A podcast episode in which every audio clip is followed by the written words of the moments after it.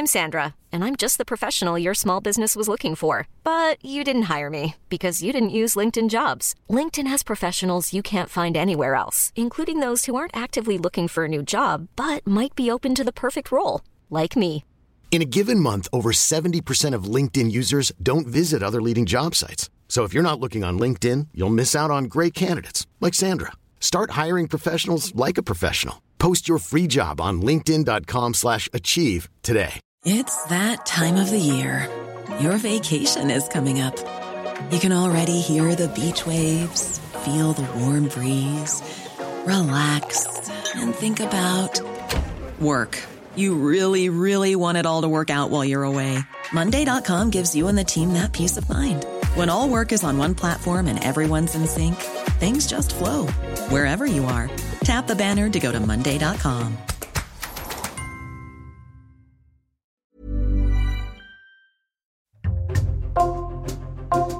Bonjour, c'est Jules Lavie pour Code Source, le podcast d'actualité du Parisien. Depuis les attaques meurtrières lancées par le Hamas contre Israël le samedi 7 octobre, la société israélienne est soudée contre l'ennemi. Mais jusqu'à cette union sacrée, elle était divisée, notamment au sujet de son Premier ministre, Benjamin Netanyahou. À 73 ans, dont 16 passés à la tête du pays, Benjamin Netanyahou est fortement contesté, critiqué pour sa réforme de la justice destinée à limiter le pouvoir de la Cour suprême, ou encore parce qu'il est jugé actuellement pour des faits de corruption présumée.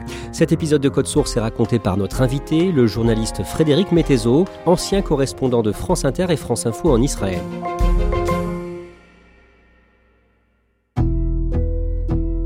Frédéric Mettezo, vous avez été correspondant de Radio France à Jérusalem pendant 4 ans, de 2019 jusqu'à cet automne. Vous venez de rentrer de Jérusalem. Vous avez couvert l'actualité de Benjamin Netanyahou pendant toutes ces années. Et on a choisi de commencer ce podcast en mai 2021, après de nouvelles élections législatives. Le Premier ministre israélien sortant, Benjamin Netanyahou, ne réussit pas à former un nouveau gouvernement de coalition. Il perd donc le pouvoir. Il perd le pouvoir, Benjamin Netanyahou. Il n'a pas réussi à faire une coalition avec l'ensemble de la droite et des partis religieux. En fait, à ce moment-là, une partie de la droite nationaliste qui gouvernait avec lui choisit de s'allier avec le centre, la gauche et un parti arabe. Donc on a un renversement complet d'alliance et Benjamin Netanyahou, qui était à la tête du parti le plus important au Parlement israélien, se retrouve dans l'opposition. Je me souviens très bien quand il quitte le pouvoir, il fait un long discours en hébreu au Parlement, il termine et il dit en anglais We will be back soon. Nous reviendrons bientôt, un peu comme Terminator.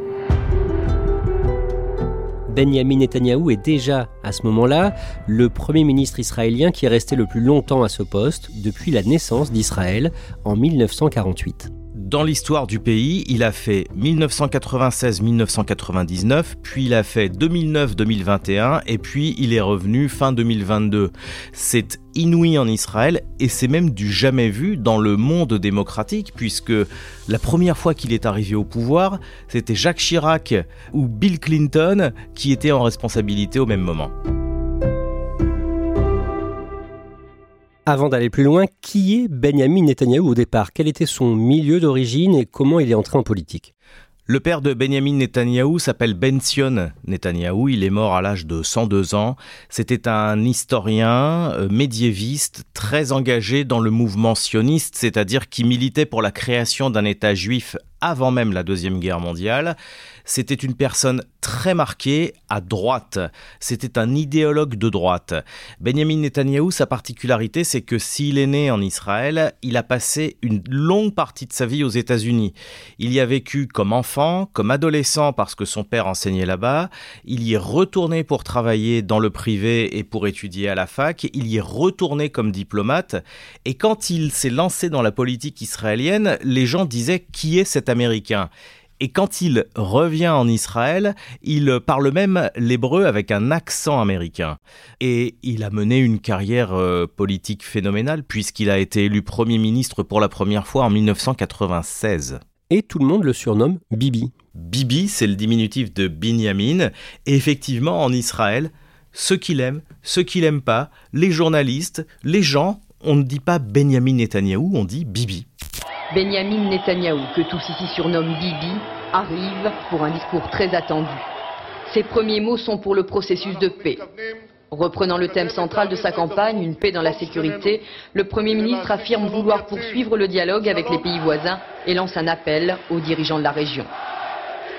Rejoignez-moi sur la voie de la paix. Le gouvernement que nous allons former œuvrera au renforcement de la paix avec les Égyptiens, les Jordaniens, les Palestiniens.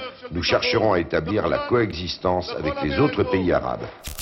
Quand il perd le pouvoir en 2021, quel est son bilan concrètement en matière de sécurité? Benjamin Netanyahou dit Je suis monsieur sécurité.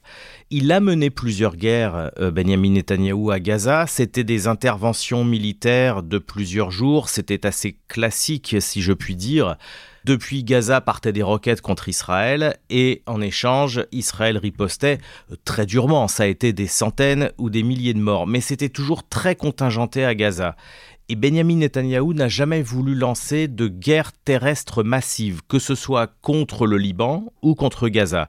Donc son bilan sécuritaire, c'est quelqu'un qui à la fois a plutôt jusqu'ici un assez bon bilan en termes de nombre de victimes. C'est quelqu'un qui n'est pas un belliciste et en même temps, il est contre un État palestinien, il est pour la colonisation, il a poursuivi l'occupation des Palestiniens.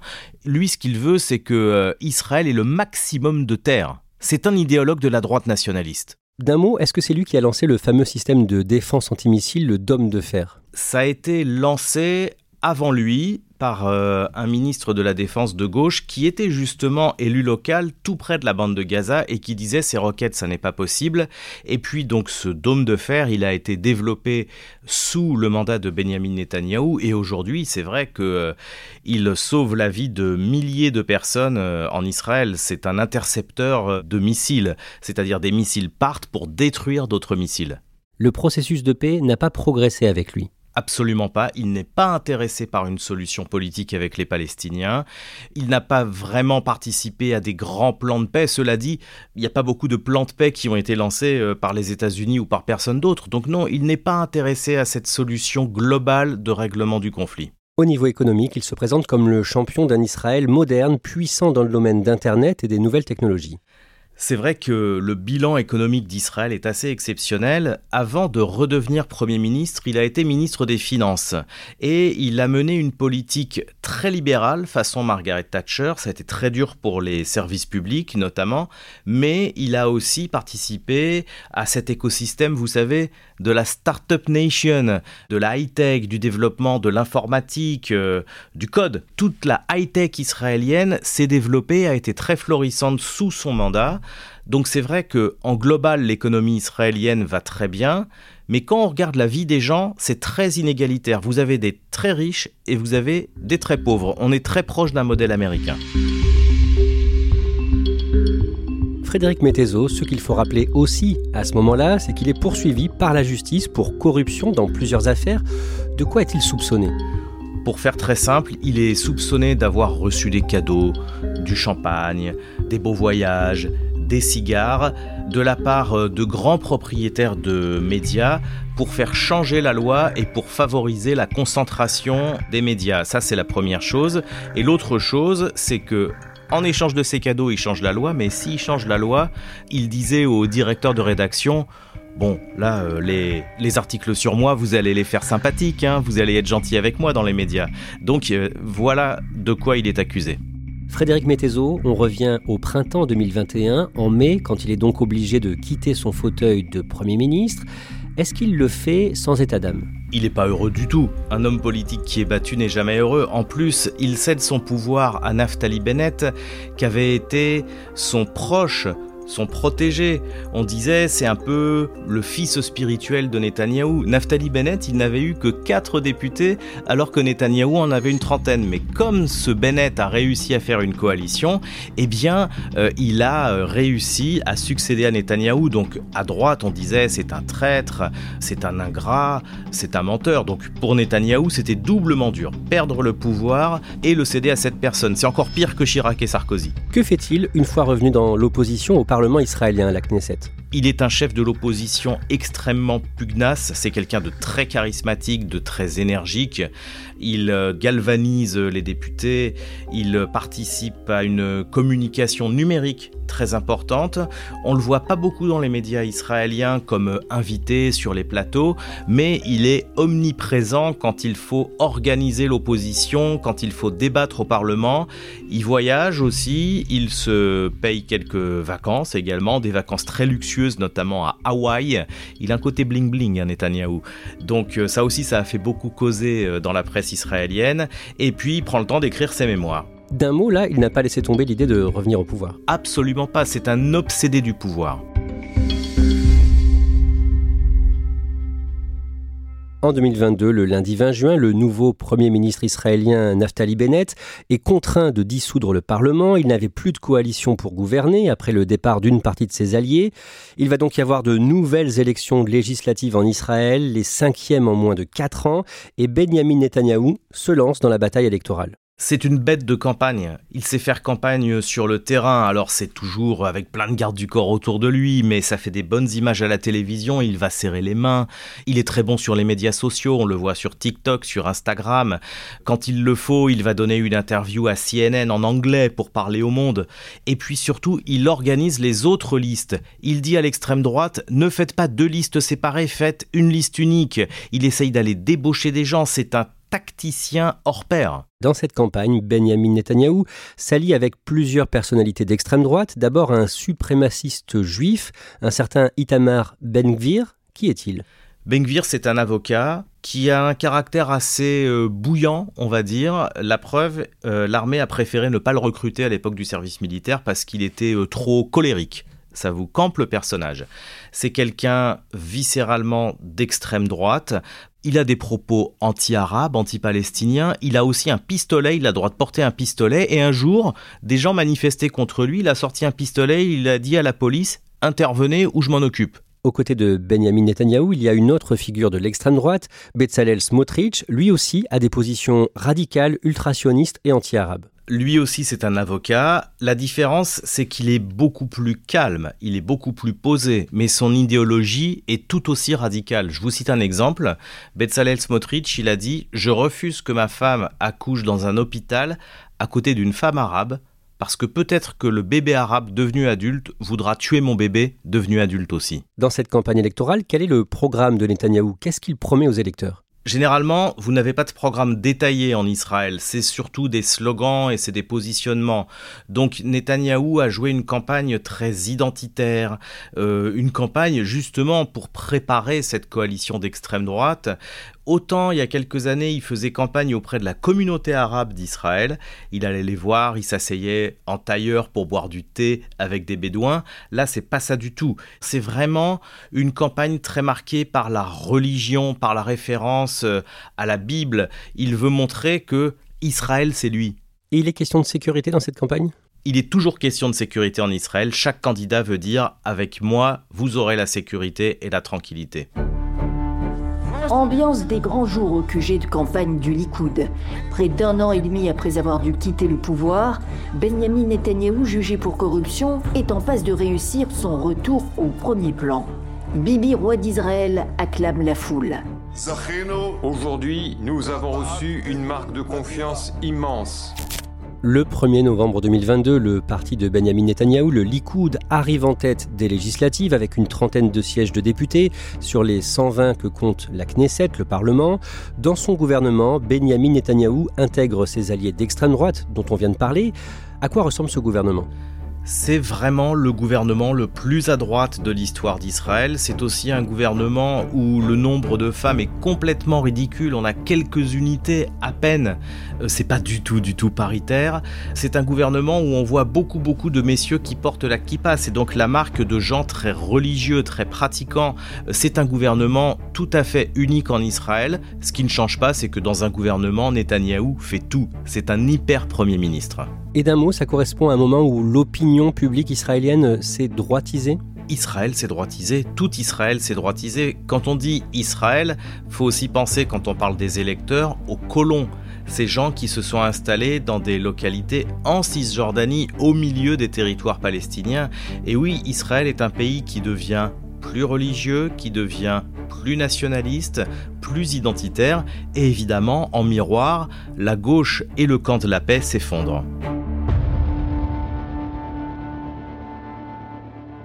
À partir de janvier 2023, une semaine après euh, l'entrée en fonction euh, de son gouvernement, Benjamin Netanyahou lance une réforme de la justice, notamment de la Cour suprême. Frédéric Mettezo, que prévoit cette réforme en résumé? Pour résumer, la Cour suprême, c'est l'organe suprême en Israël qui est là pour vérifier les lois et vérifier les décisions de justice. Netanyahou dit, avec ses ministres d'extrême droite, si le Parlement a voté une loi, personne ne peut la contrôler, contrairement à la France où le Conseil constitutionnel peut invalider une loi. Et donc il décide d'ôter ses pouvoirs à la Cour suprême pour dire seul le Parlement a raison parce que lui, il a été élu par le peuple. Cette réforme entraîne des manifestations massives dans les rues d'Israël dans les mois qui suivent. On voit les rues se remplir. À Jérusalem, à Tel Aviv, on voit les gens manifester par dizaines de milliers. Et ces manifestations, elles ont duré pendant 40 semaines. Euh, tous les samedis soirs presque, je suis dans les rues de Jérusalem ou de Tel Aviv pour voir ces gens. Et c'est très impressionnant de voir ces, ces manifestations. Pour ceux qui s'opposent à cette réforme, pourquoi est-ce que c'est une question clé? C'est une question clé parce que si vous n'avez pas de contre-pouvoir au Parlement, vous n'avez plus de contrôle il faut savoir qu'en Israël, il n'y a pas de constitution et il n'y a qu'une seule chambre au Parlement. Il n'y a pas comme chez nous l'Assemblée nationale et le Sénat. Donc, s'il n'y a qu'un seul Parlement qui peut faire ce qu'il veut, le régime n'a plus d'équilibre. On le disait, euh, Benjamin Netanyahou est poursuivi euh, pour euh, plusieurs faits de corruption présumés. Il est jugé? Il est jugé dans un procès qui a commencé en mai 2020 et qui n'est toujours pas terminé. Ça va durer des années. Tantôt il est là, tantôt il se fait représenter par des avocats, tantôt c'est pour des longues audiences où il est interrogé. Parfois il ne parle que quelques minutes et il retourne à son bureau. Le jeudi 23 mars, le Parlement israélien vote un texte qui complique fortement une éventuelle destitution d'un Premier ministre en cas de poursuite judiciaire. Expliquez-nous ça c'est très clair, désormais en Israël, même mis en examen, même jugé, on peut rester au pouvoir et même s'il était condamné, il n'y aurait pas forcément d'automaticité, il ne serait pas obligé de quitter le pouvoir. Là, c'est une loi écrite pour lui? C'est complètement écrit pour lui. Le dimanche 26 mars, Benjamin Netanyahou limoge son ministre de la Défense parce qu'il avait critiqué la réforme de la justice. Oui, ce ministre de la Défense dit qu'il faut suspendre la réforme, que ça n'est pas possible. C'est quelqu'un de plutôt respecté, c'est un ancien général, très autoritaire, il n'est pas rigolo, il s'appelle Yoav Galante. Et preuve qu'il est populaire et que son choix est populaire, là, spontanément, des centaines de milliers d'Israéliens manifestent pour dire on veut qu'il reste ministre de la Défense. Deux jours plus tard, le mardi 28 mars, Benjamin Netanyahou décide de faire une pause dans sa réforme de la justice. Et les manifestants comprennent très bien que c'est une pause. La preuve, ils continuent à manifester. Ils savent que Netanyahou veut juste gagner du temps. La réforme est suspendue, elle est mise en pause, elle n'est pas retirée. Le 10 mai, un peu moins de deux mois après avoir limogé son ministre de la Défense, Yoav Galant, Benjamin Netanyahou le réintègre officiellement dans l'équipe gouvernementale. D'après les observateurs, cette division avait été perçue par les Palestiniens comme un signe de faiblesse au sommet de l'État israélien. Frédéric Mettezo, le lundi 19 juin, Benjamin Netanyahou relance sa réforme de la justice. Il veut aller jusqu'au bout il veut aller jusqu'au bout, ses alliés lui mettent la pression, ses alliés lui disent qu'ils ont été élus pour ça, et comme la majorité en Israël est toujours très serrée, il n'a que 4 sièges d'avance sur le bloc de l'opposition, il est obligé de tenir compte de la pression que lui mettent ses alliés. Sur un autre plan, concernant les Palestiniens, au mois de juillet, un ancien patron du Mossad, les services secrets israéliens, dénonce, je cite, l'apartheid que vivent les Palestiniens dans les territoires occupés. Pourquoi certaines personnes parlent d'apartheid? Parce que dans les territoires occupés, vous avez deux peuples, les Palestiniens et les Israéliens qui vivent sur un même territoire mais ils n'ont pas les mêmes droits. Les Palestiniens ne peuvent pas élire les députés. Les Palestiniens, s'ils ont un quelconque problème judiciaire, sont jugés par un tribunal militaire, alors que les Israéliens sont jugés par un tribunal civil. Donc, quand dans un endroit vous avez selon votre euh, origine, un système juridique différent, on a clairement une discrimination. Donc, certains parlent d'apartheid parce que pour eux, ça rappelle l'Afrique du Sud jusqu'aux années 90, avant l'arrivée de Mandela au pouvoir. Au mois de septembre, Benjamin Netanyahu se rend aux États-Unis où il rencontre le président américain Joe Biden, mais Joe Biden est ouvertement contre la réforme de la justice que souhaite mener le Premier ministre israélien. C'est pas une visite officielle aux États-Unis, à Washington, à la Maison Blanche. Non, c'est un déplacement de Benjamin Netanyahou à l'Assemblée générale aux Nations Unies à New York, et donc à cette occasion, presque incidemment, on lui organise une rencontre avec Joe Biden. Mais depuis que Netanyahou est revenu au pouvoir, Biden refuse de le recevoir officiellement à la Maison Blanche. Le samedi 7 octobre, le mouvement islamiste Hamas lance des attaques coordonnées depuis la bande de Gaza, ciblant essentiellement des civils, femmes et enfants compris. Plus de 1200 Israéliens sont tués et les hommes du Hamas repartent avec plus d'une centaine d'otages. Sur ces images diffusées par le Hamas sur Telegram, des combattants de l'organisation terroriste pénètrent dans un kibbutz du sud d'Israël.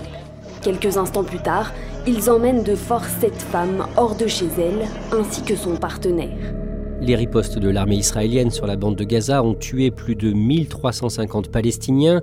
D'après les autorités locales, on ignore combien de civils, un bilan daté du 12 octobre. Frédéric Mettezo, suite à ces attaques, les Israéliens sont dans une union sacrée contre l'ennemi?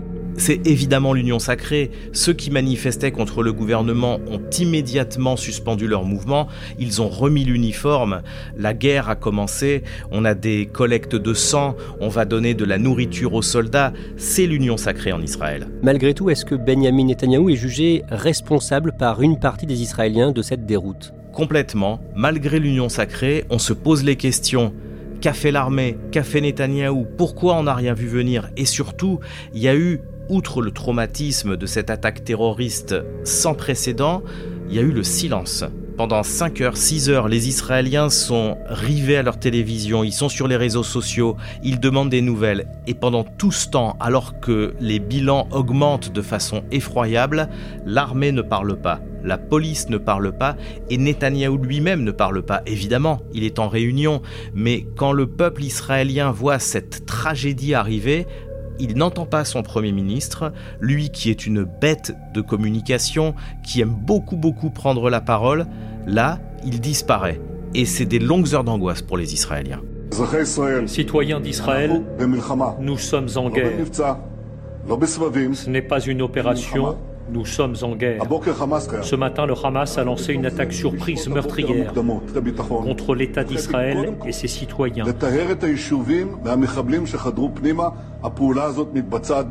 Nous sommes dans cette situation depuis tôt ce matin. J'ai réuni les responsables sécuritaires, j'ai ordonné une vaste mobilisation de réservistes et de répondre avec une force et une intensité sans précédent. L'ennemi paiera un prix qu'il n'a jamais connu. Est-ce que ça va forcément entacher son bilan de dirigeant israélien C'est déjà une tâche majeure sur son bilan.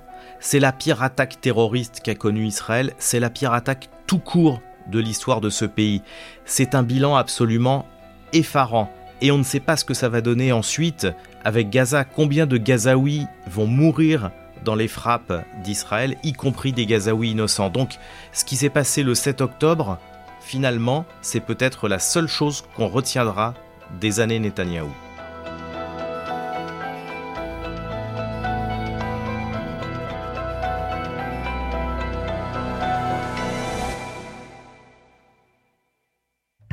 Merci à Frédéric Mettezo. Cet épisode de Code Source a été produit par Barbara Gouy et Thibault Lambert. Réalisation Pierre Chaffanjon. Code Source est le podcast quotidien du Parisien. N'oubliez pas de vous abonner sur n'importe quelle application audio pour nous retrouver facilement. Et puis pour euh, suivre l'actualité en direct, rendez-vous sur leparisien.fr.